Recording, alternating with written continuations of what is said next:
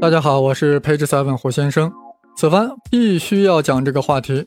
世界最权威的学术期刊《Nature》在2019年6月3日发文，严重挑战了量子随机论，令决定论起死回生。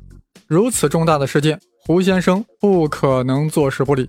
更何况，决定论还是随机论，正是我的科普新书《宇宙的规则》所探讨的主线索。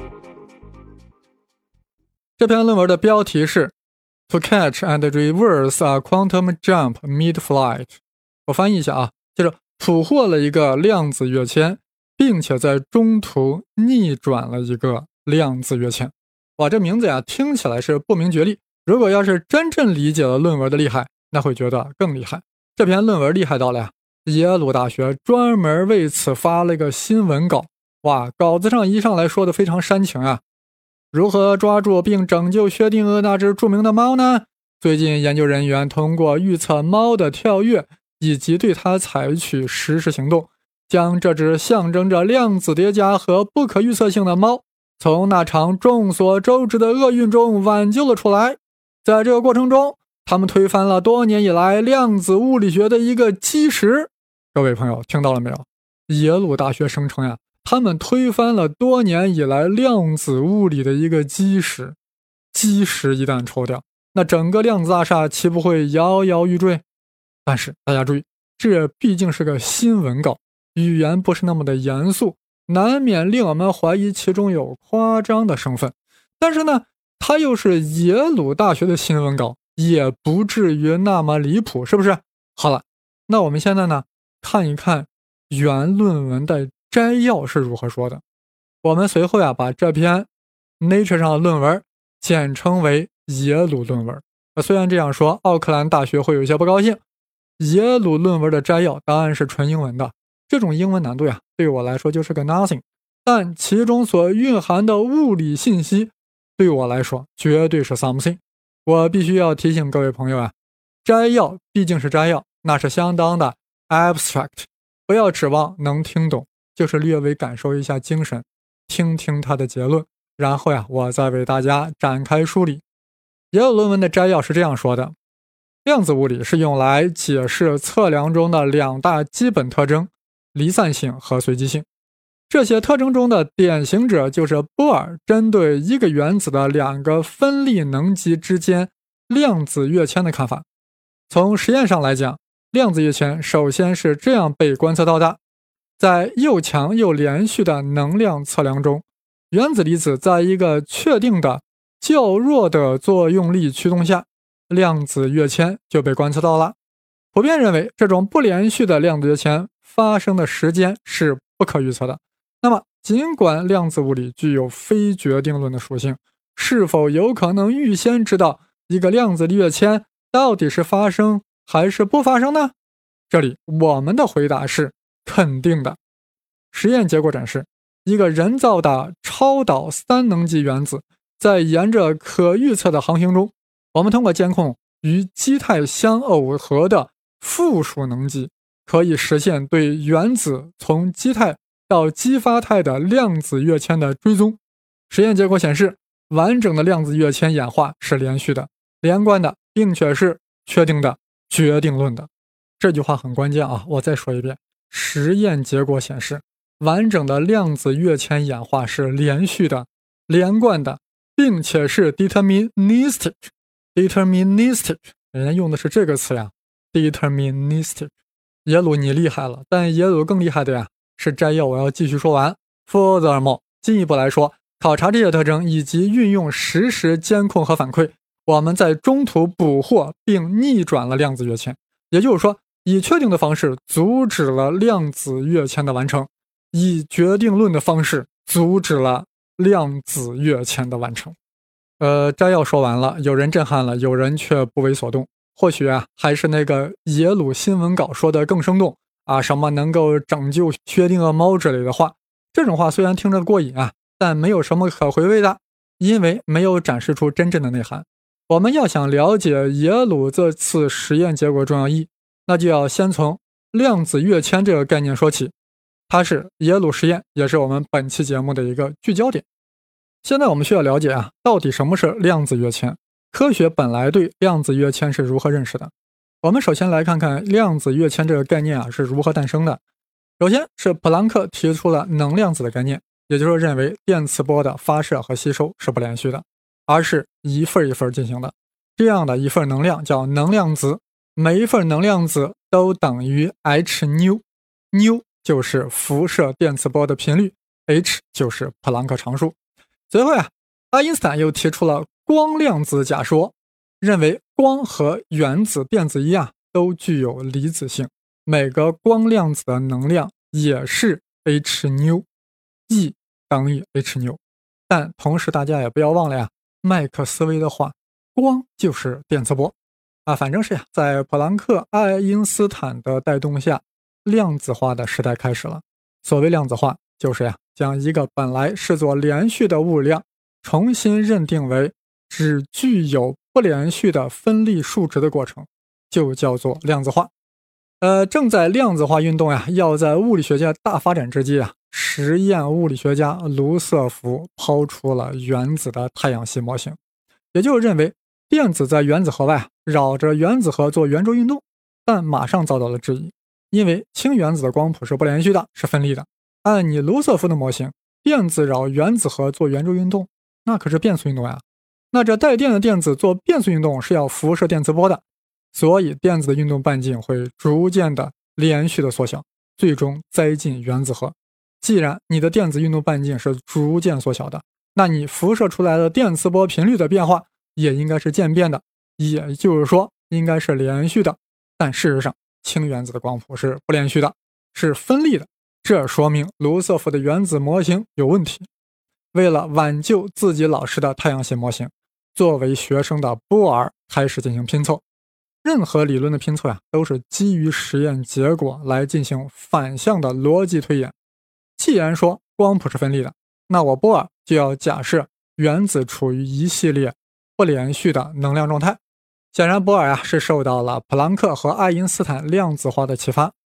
波尔具体拼凑出来的假说是这样的：原子系统只能存在于一系列不连续的能量状态之中，比如 E 一、E 二、E 三、E 四等等，每个状态都是定态的，都是稳定的状态。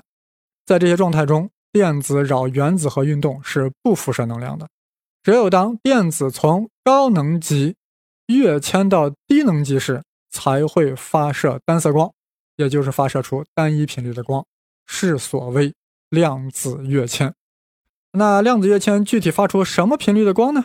那就要看是从哪个高能级迁到哪个低能级了。反正是由这个公式所决定的，h 纽等于 E 二减 E 一。波尔的量子跃迁假设一出来呀，一下子就解释了氢原子光谱为啥是不连续的了，为啥是分立的？为啥？既然每个氢原子都处于不连续的能量状态，E 一、E 二、E 三、E 四，那么任意两个能级之间的跃迁就会产生相应的光子。这个光子的频率啊，是由两个能级之差再除以普朗克常数 h 所决定。因为能级不连续，所以各个能级之差也是不连续的呀，所以所产生的光子频率也是不连续的，所以光谱就是分离的。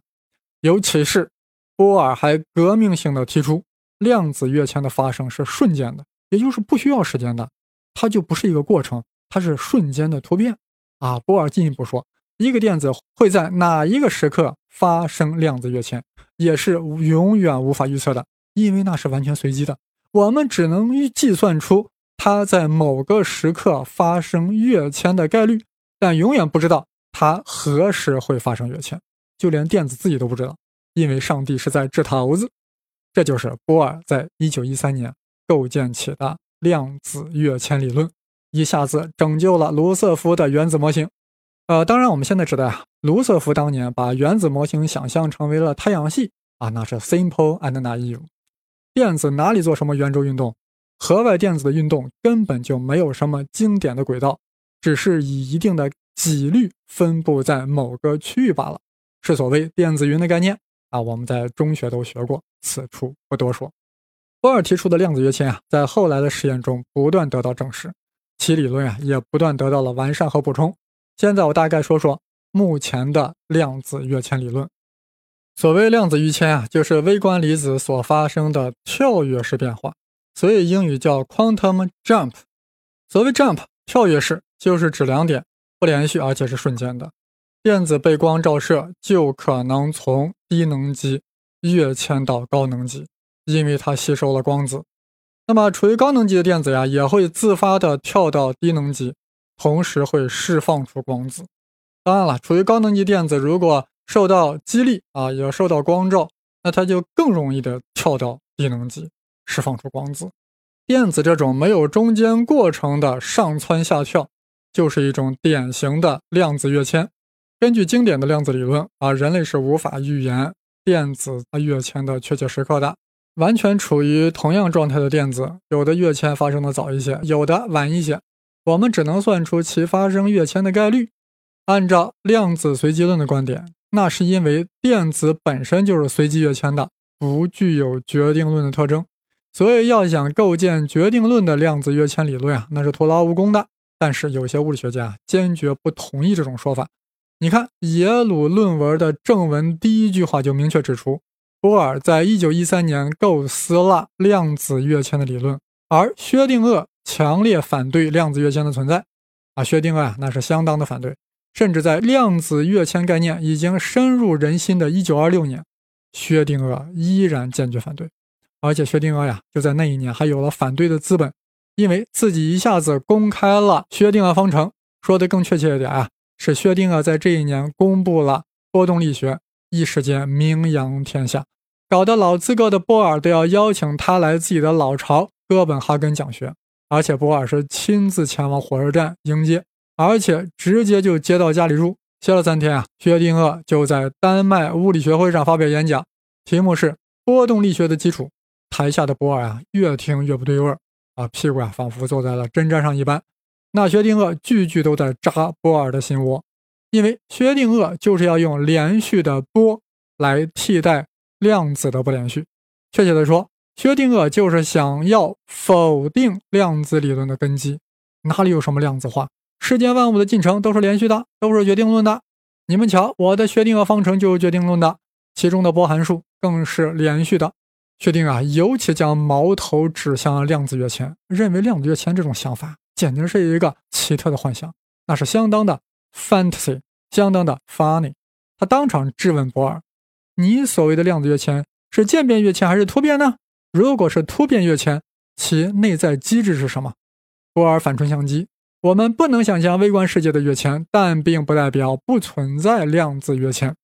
啊，双方呀争的是面红耳赤，台下的小帅哥海森堡都吃惊了呀！我老师波尔平时和蔼可亲，怎么一说到量子跃迁就如此的寸步不让呢？哎，其实很好理解啊，这量子跃迁理论是波尔一生最大的成就。如果这个被否定了，那波尔还是波尔吗？虽然在年会上双方唇枪舌剑，但结束后呀，两人还是回到了波尔的家。在家里，两人接着辩论，搞得薛定谔心力交瘁，病倒了，害得波尔夫人呀还要照料薛定谔。但波尔还是不依不饶呀，在病榻之侧继续对薛定谔进行批判：“小薛啊，你对量子的整个基础加以怀疑，那是不对的。”后来，后来答案是薛定谔愤愤地离开了。就在薛定谔离开之后的一年中，波尔、海森堡和波恩构建了量子力学的哥本哈根诠释的三大支柱。波尔提出了互补原理，海森堡提出了测不准原理，尤其是波恩将薛定谔方程中的波函数解读为了概率。确切的说，波函数的平方就是一个事件发生的概率，为哥本哈根学派的雄起奠定了基础。波恩这个成就啊。硬生生的将本来是决定论的薛定谔方程，一下子变成了随机论的概率性方程，令薛定谔痛不欲生，只好通过养猫来进行反驳。至于波恩是如何将决定论的薛定谔方程转变为了随机论的概率方程，啊，这在我的新书《宇宙的规则》中有详细生动的解读，具体在第六十一页到六十四页。啊，手头有书的朋友啊，可以翻出来看一看，这样会理解的更好，更能理解薛定谔为何心中会那么痛。也就在薛定谔离开哥本哈根的第二年，就是在1927年，第五届索尔维会议在比利时布鲁塞尔召开了。物理学界的大咖云集，一场世纪辩论就要开始。表面上是爱因斯坦团队与波尔团队的论战，实质上是决定论与随机论的较量。几个回合下来，波尔团队大获全胜，哥本哈根学派从此成为量子力学诠释的正统派。哎呀，难道是因为爱因斯坦的嘴皮子功夫不及波尔吗？当然不是，人家这种等级的人，辩论是基于逻辑。基于哲学，尤其是基于实验结果的哥本哈根学派之所以获胜，那是因为当时的实验结果支持了波尔，支持了波恩，支持了海森堡，支持了泡利的观点。那么我说了半天啊，就是想告诉大家，科学，尤其是物理学，最终是要靠实验结果、观测结果来说话的，不是靠嘴炮，更不是靠信仰。所以，耶鲁大学的量子团队。就做了一个实验：宇宙的规则到底是决定论的还是随机论的？这是一个重大的问题。自从有人类文明以来，决定论就统治了人类的思维，但几百年来，随机论占据了主导地位。耶鲁的实验结果的确能够拯救薛定谔猫，但是否能拯救决定论？且听胡先生继续分解：宇宙的规则到底是决定论的还是随机论的？这是一个重大的问题。自从有人类文明以来，决定论就统治了人类的思维，但几百年来，随机论占据了主导地位。耶鲁的实验结果的确能够拯救薛定谔猫，但是否能拯救决定论？且听胡先生继续分解。好了，我们现在回归论文本身。我现在手头呀就拿着这篇耶鲁论文，标题是“捕获了一个量子跃迁，中途还逆转了一个量子跃迁”。一共是九位作者啊，前四位啊是以米奈伍为首的，来自耶鲁大学物理系的。那么后五位呢，有来自奥克兰大学物理系的卡米克。米奈伍凭啥列在论文首位？因为这个实验主要是由他来设计的。啊，但问题是米奈伍凭啥会设计这个实验呢？大家都知道，重大的实验发现啊有两种情况，一种是运气好啊，在做一个平庸的实验中。偶然获得了重大结果，比如说奥斯特发现了电流的磁效应。还有一种情况呀，就是根据某个新理论精心设计了一个实验，来证实或者证伪这个理论的预测。比如说吴健雄在实验中发现了宇称不守恒，那是杨振宁、李政道事先构建了弱相互作用中宇称不守恒这个理论的，然后吴健雄才精心设计了这个实验予以证实的。那我们此番的耶鲁实验属于哪种情况呢？是后者，是奥克兰大学卡米克事先构建了一个理论，这个理论呀，主要是用于光学方面的啊，叫什么 quantum trajectory theory 啊，翻译过来就是量子轨迹理论。卡米克啊，根据自己的理论对量子跃迁做出了重大预测，原子从基态跃迁到激发态，这中间的过程是连续演化的，而且在跃迁发生之前还存在一个潜伏期。这个潜伏期啊，将为即将发生的量子跃迁提供了一个警告信号。卡米克的这个预测呀，非常惊人啊，尤其是量子跃迁之前会提供一个警告信号，那就意味着这个跃迁是否会发生呀，我们是可以提前知道的，是可以准确预测的，并不是过去所认为的那种完全的随机性。呃，在这里啊，我简单的说说基态和激发态这两个概念。所谓原子的基态，就是原子处于最慵懒的状态，确切的说，就是原子处于最低能级，也就是电子在离核最近的轨道上运动啊，这种状态的就是基态，ground level 啊，这是原子能量最低的状态，也是它最舒适、最稳定的状态。但是呀。一旦处于基态原子受到外界的刺激啊，比如说遭到了光的照射，其电子就会被激发，激发到距离核较远的轨道上运动。确切的说，是从低能级激发到了高能级。此时的原子就处于激发态了。具体来说，就是原子获得一个光子后，一下子抖擞了起来，结果自己的一个电子呀就会跃迁到高能级。具体跃迁到哪个高能级？取决于原子所获得的光子的能量有多大，能量越大，电子就能跃迁到更高的能级。所以说啊，激发态不是一个态，只要比基态能量高的态都是激发态。而激发态的原子呀是不稳定的啊，这就好比人受到了刺激也会激动，但不可能一直激动下去啊，最终还是会回归平静，回到基态。原子也是如此。激发态的原子呀，会自发的返回基态，或者说，激发态的原子有一种要返回基态的倾向。至于何时返回，波尔啊认为这是无法预测的，是纯粹概率性的，是完全随机的。当然，激发态的原子呀，如果受到刺激，更容易返回到基态。另外呢，原子从激发态返回基态的时候呀，肯定是要释放出一个光子的。至于这个光子的频率有多大，那取决于激发态。和基态之间的能级差有多大？好了，有了以上铺垫呀，我们终于可以谈谈耶鲁实验的设计了。啊，有人会觉得，哎呀，这个实验很容易啊，不就是观测量子跃迁吗？那我们就看看原子在两个能级之间的跃迁是何时发生的嘛？这个发生的时间是不是可以提前预测到嘛？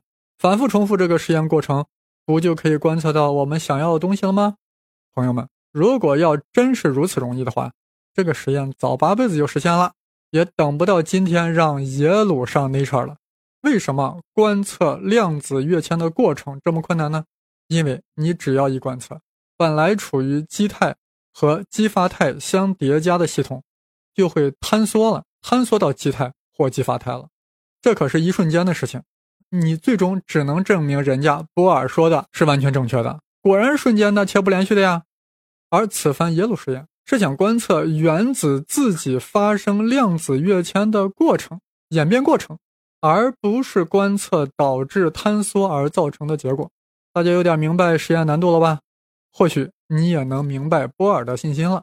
你们只要一观测，这个原子就会坍缩到发生跃迁或者没有发生跃迁的状态了，从而无法观测其过程。对我波尔来说，无法观测的东西啊，就是不存在的。那么，耶鲁大学的米奈夫。解决了这个问题。为了观测基态与激发态之间是否发生了跃迁，他巧妙地引入了一个辅助能级，通过观测这个辅助能级来判断基态与激发态之间是否发生了跃迁。那这个辅助能级为何能反映出两个能级之间发生的事儿呢？因为米奈夫让这个辅助能级。与所要观测的基态之间发生了耦合，发生了关联，所以基态一旦有异常变化，或者说一旦发生了跃迁，那么这个辅助能级就会感受到，或者说这个辅助能级也会发生异常，由此判断出基态是否发生了跃迁。这就是耶鲁实验的大概精神啊。我们现在说的稍微详细点啊，那就必须要引入一些符号来表达了。这是人家耶鲁论文所用到的符号，我会讲的很慢啊，大家就随便听听，不必过于认真。耶鲁呀，就是要用第三方来监控两个能级之间的量子跃迁，这个第三方也是一个能级，是一个辅助能级，所以耶鲁要面对的是一个三能级系统。原本要观测两个能级是，一个是基态能级 G 啊，大写的 G，一个是黑态能级 D。大写的 D，为啥要翻译成黑态能级呢？因为英语叫做 dark level，dark，所以要用 D 嘛，所以是黑态嘛，是吧？那英语为什么要叫 dark level 呢？因为实验专门把这个 D 态设计为不与任何测量装置相互作用，不与任何耗散环境相耦合，让地态保持在黑的状态。所以啊地态是否会跃迁到 G 态？或者 G 态是否会跃迁到 D 态，这是他们自己的作为，绝不会是观测所导致。那当然，这也意味着我们不可能直接的观测到 G 态和 D 态之间它们之间的跃迁了。当然，大家要注意，这个黑态能级也是一种激发态。另外呢，我们还引入了辅助态能级 B，也就是刚才所谓的第三方，用来监控。基态 G 与黑态 D 之间的跃迁，所以这个 B 态啊，当然是可以观测的。注意 B 啊，boy，这个 B 态当然是可以观测的，所以又称它为亮态，敞亮的状态，bright state，bright state，所以叫 B B 态。当然，这个亮态能级 B 也是一种激发态。好啦，我们把这个三能级系统总结一下：有基态 G，有黑态 D，还有一个亮态 B。亮态 B 是个辅助态，我们通过观测 B 来实现对基态 G 与黑态 D 之间跃迁的观测。呃，问题是啊，为何观测 B 就可以看出那两者之间是否发生跃迁呢？哎，因为我们通过一个很强的 Rabi 驱动，将基态 G 的状态与 B 的状态发生了关联，所以基态 G 的变化。就能反映到 B 状态的变化，所以我们通过观测 B 就可以间接的观测到 G 是否发生了变化。换句话说，是否发生了跃迁，是否 G 跃迁到了。总之呀，在这个三能级系统中，G 是基态，黑态 D 和亮态 B 都是激发态。我们的目标是要知道 G 与 D 之间。何时发生跃迁的？我们的手段是直接观测 G 与 B 之间的跃迁，由此耶鲁实现了通过实时监测辅助态 B，从而追踪到基态 G 与黑态 D 之间的跃迁。结果我们发现，系统状态在基态 G 和激发态 D 之间的跃迁是连续变化的，而且跃迁之前总会有一个潜伏期。在这个潜伏期期间，辅助态 B 会发出一个预警信号，这个信号就能预警即将来临的 G 与 D 之间的量子跃迁。比较搞笑的是呀，这个预警信号呀，竟然是没有信号，就是说亮态 B 通过不发出信号来进行了预警啊，就好比啊，一个人他一天吃三顿饭，他每天都吃三顿饭，这算不上什么信号。但如果这个人突然有一天一顿饭都不吃了，这是不是反而给我们了一个强烈的信号呀？他是不是得病了呀？本来量态 B 与基态 G 之间的跃迁是高频的，不停的跳来跳去。每当量态 B 跳到 G 时，就会发出一个光子，我们就可以直接观测到，对吧？而且耶鲁设计的呀，这个观测是很形象，能发出一个响声，咔嗒。那么在正常情况下，每隔几微秒就要咔嗒一声啊，这意味着亮态 B。与基态 G 之间正在发生正常的跃迁，但是实验发现，过几百微秒左右啊，这个每隔几微秒的咔嗒声就突然没了，会中断大约一百微秒。这就意味着基态 G 与黑态 D 之间的跃迁即将发生。也就是说，辅助态 B 的间歇期提供了一个报警信号，告诉我们 G 与 D 之间要发生跃迁了。换句话说，G 与 D 之间的跃迁啊。是可以提前预测的，因为有预警信号。呃，最终的实验结果表明，量子跃迁既不是突然的，也不是随机的，每一个跃迁都有连续且确定的演化，这与波尔的设想截然不同，但是却与那个量子轨迹理论的预测惊人的吻合，完全符合该理论对实验结果预测。尤其令波尔不可想象的是呀，耶鲁还对量子跃迁进行了控制。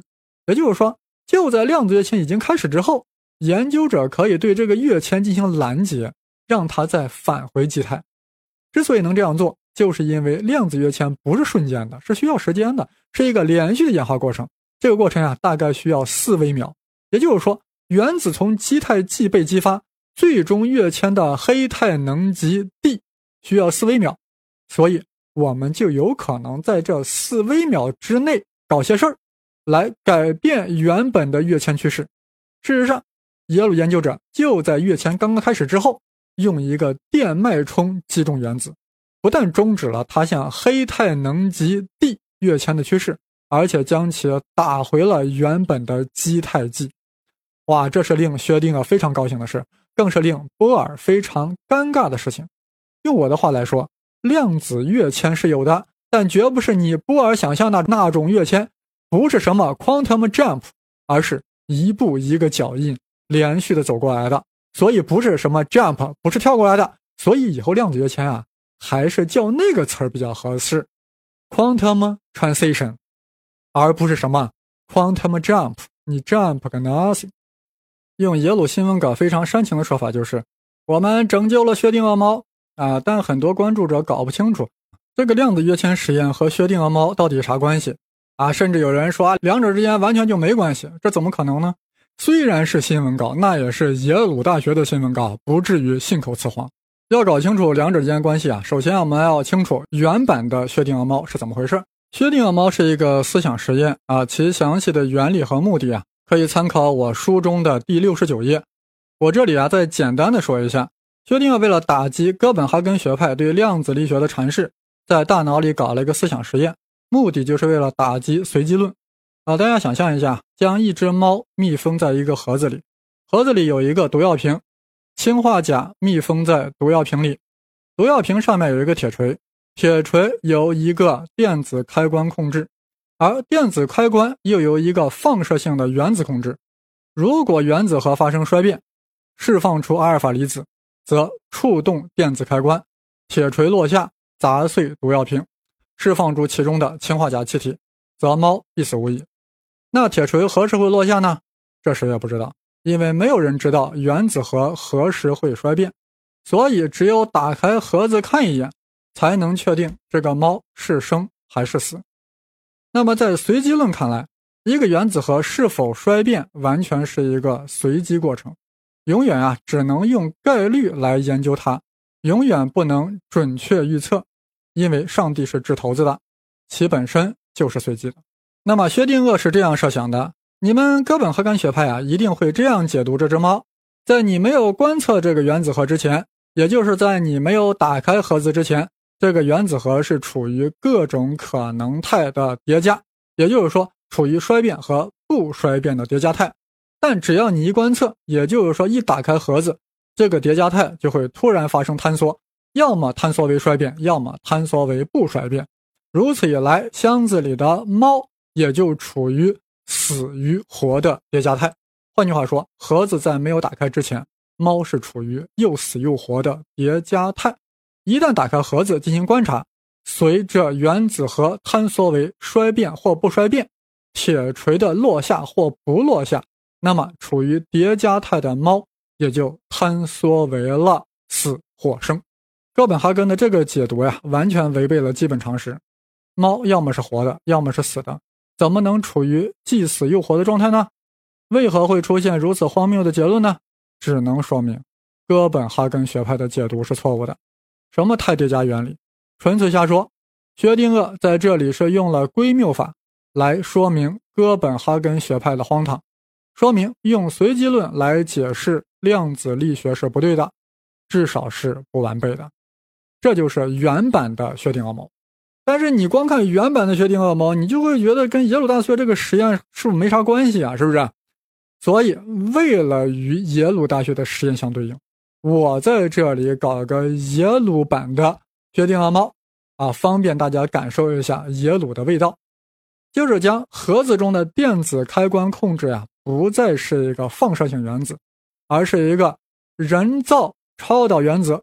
如果这个原子发生跃迁，则会触动。电子开关，铁锤落下，砸碎毒药瓶，释放氰化钾气体，猫咪肯定一命呜呼。那么，按照波尔的说法，原子何时发生跃迁是瞬间的，而且是完全不可预测的，因为它是随机的。所以在没有打开盒子前，并不知道铁锤是否落下。只有打开盒子一瞬间，那个原子就坍缩在了跃迁或没有跃迁的状态，从而确定了猫的死活。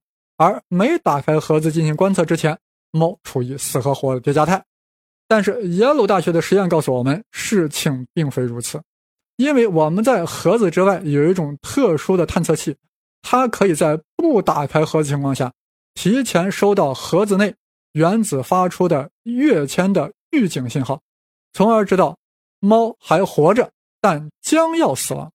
说时迟，那时快，耶鲁人可以迅速打开盒子，将猫拯救出来。甚至是在跃迁已经开始，铁锤即将落下的紧要关头，打开盒子已经来不及。但耶鲁人可以手持脉冲枪，一个电脉冲打过去，正好击中盒子中正在跃迁的原子，将其打回到原始状态。铁锤最终没有落下，氰化钾依然静静地躺在药瓶里，猫咪慵懒地躺在盒子里，并不知道刚才发生的惊心动魄的一幕。那么耶鲁版的薛定谔猫说明了什么呢？说明了在我们没有打开盒子之前，里面的猫的死活也是可以知道的，并不是什么死活叠加态，而且我们可以预知铁锤何时落下，打开盒子拯救这只猫，甚至就在。铁锤即将落下之时，可以逆转这一过程，从而拯救盒子里的猫。这就是用薛定谔猫这个思维实验来阐释耶鲁这个实验的这样一个对应关系。宇宙的规则到底是决定论的还是随机论的？这是一个重大的问题。自从有人类文明以来，决定论就统治了人类的思维。但几百年来，随机论占据了主导地位。耶鲁的实验结果的确能够拯救薛定谔猫，但是否能拯救决定论？且听胡先生继续分解。宇宙的规则到底是决定论的还是随机论的？这是一个重大的问题。自从有人类文明以来，决定论就统治了人类的思维。但几百年来，随机论占据了主导地位。耶鲁的实验结果。的确能够拯救薛定谔猫，但是否能拯救决定论？且听胡先生继续分解。各位朋友，听完我编造的耶鲁版薛定谔猫，大家应该彻底明白了耶鲁新闻稿上为啥写出了那样煽情的文字“拯救薛定谔猫”。但耶鲁新闻稿中说呀，他们推翻了多年以来量子物理学的一个基石。哎，这话呀，或许有点夸张。用我胡先生的话是，耶鲁大学的实验结果严重挑战了量子随机论，令决定论又现曙光。注意我的用词啊，是挑战，不是推翻。现在我试想，如果博尔还活着，面对耶鲁大学的实验结果，会做出何种反应？他呀，会在第一时间进行反驳。他会怎么反驳呢？哎，以我胡先生能想象到的反驳方式是这样的。第一耶鲁实验只是短期预测，不是长期预测。长期依然对量子预签是无法预测的，因为这个预警信号何时出现是无法预测的，是完全随机的。所以你这个短期预测呀，是基于随机的、不可预测的随机预警信号的。所以你这个短期决定论最终还是受制于长期的随机论了。哎，各位朋友。你们觉得波尔的反驳咋样？是不是相当的有逻辑，相当的合理啊？就连耶鲁论文的作者米奈夫都这样说。在某种程度上，原子的量子跃迁类似于火山爆发。长期来看，它们是完全不可预测的。但如果通过正确的监测，我们可以确定的发现即将来临的灾难预警，并且在灾难发生之前采取行动。那么现在的问题啊，再次回归到了波尔与爱因斯坦之间的老问题：不能长期预测量子跃迁何时发生。这到底是量子跃迁的内在机制所造成的，还是理论上不完备所造成的？换句话说，量子跃迁本身是随机的，还是决定论的？如果用哲学的语言来说，量子跃迁长期不可预测，到底是本体论的范畴，还是认识论的范畴？我想啊，当下的人都不可能做出理性的结论，只能凭自己的信仰、自己的主观倾向做出主观的判断，因为谁也不知道上帝到底是不是在掷骰子。但是对量子跃迁短期行为的准确预测呀，虽然不像耶鲁新闻稿说的那么夸张，什么动摇了量子学的基石，但至少撬开了量子随机论的一角，让哥本哈根学派。对量子力学的诠释蒙上了一层重重的阴影。再者，短期行为和长期行为啊是一个相对而言的。从预警信号到量子跃迁的实际发生，这一过程可以准确预测。那么在这一时段就是决定论的，并不能因为无法预测预警信号何时发生而否定这一时段的决定论过程。打个比方啊，如果如果有人已经构建起了一个。完美的我们宇宙的决定论方程，也就是说，一旦知道了宇宙在某一瞬间初始状态的完备知识，就可以用这个方程足以推断出它在未来任何瞬间的情况。如果这个如果成立的话，我想这个世界上正常的科学家都不得不接受，哎，这个宇宙的确是决定论的。在这种情况下，哎，你为了打击这个决定论，对不对？你却这样来反驳，你可以来个什么超长时段，将这个初始条件啊定在了宇宙大爆炸之前的瞬间，然后质问谁能预测宇宙为啥在那一刻爆炸呢？当然预测不了。于是说之后的决定论过程也是基于宇宙大爆炸本身所发生的这个随机性的，所以整个宇宙还是随机论的。这种反驳方式呀，恐怕呀。就不太合适了。呃，我说的这一番话呀，不知道波尔是否同意。当然了，我说的这一番话呀，也不知道是不是波尔真正想反驳耶鲁实验的的方面。啊，没办法呀，那你波尔不在了嘛，是吧？我只能猜测一下，是吧？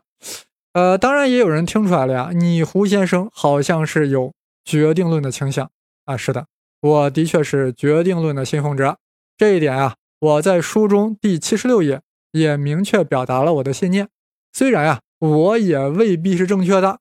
有时呀，我也在想，我信奉决定论本身这件事儿，说决定论呢，还是随机论呢？哎，这个我也真不知道。反正我听到耶鲁这个实验啊，我特别高兴，对不对？人嘛，都是这样的嘛，听到了符合自己倾向的东西，总是比较 happy，是吧？好了，我们继续关注呀。波尔会如何再反驳这个实验结果？我能想到的第二点就是呀，耶鲁用的是人工超导原子，并非自然界真正的原子。我们研究自然规律，你竟然用个人造原子来模拟真实的原子，这能是一样的吗？哎，这个反驳呀，也有一点道理，但还是很弱。因为人造原子难道就能超越自然规律吗？除非你波尔能指出。耶鲁的人造原子的跃迁根本和真正的量子跃迁就不是一回事儿啊！此刻呀，一定有朋友会困惑啊，那耶鲁为啥不用真正的原子做实验呢？因为真正的原子呀不好控制，不好收集信息，所以用了替代品。所以下一次 Nature 上如果再发表类似文章，一定是某个实验室用了真正的原子再现了耶鲁的实验结果。我们还是说波尔啊。波尔内心其实最希望看到的是呀，耶鲁实验本身有问题，实验结果有差错，或者说呀，其他实验室无法重复出耶鲁的实验结果，甚至连耶鲁自己都重复不出来了，那波尔就直接呵呵了，转头就走了。但这种可能性实在是太小了，毕竟这是耶鲁大学做的实验，不是野鸡大学做的，况且还在 Nature 发表了呀，更因为。这个实验的观测结果与理论预测很吻合。你想，如果实验有差错，怎么可能正好这个差错就差错到跟理论的预测是一样的呢？呃，除非啊，耶鲁故意造假。所以我要说，耶鲁实验挑战了量子随机论，触动了哥本哈根诠释的根基，为决定论的再次雄起。展现了一丝曙光。其实啊，就在量子随机论大获全胜的一百年中，物理学家从未停止过对决定论的构建，有的呀还相当成功。我在随后几期节目中会给大家逐一介绍。本次耶鲁大学的重大发现，我们会在公众号里啊进行图文并茂的展示。我的微信公众号是开门胡先生。当然是带竹子做的生，我们下期再见。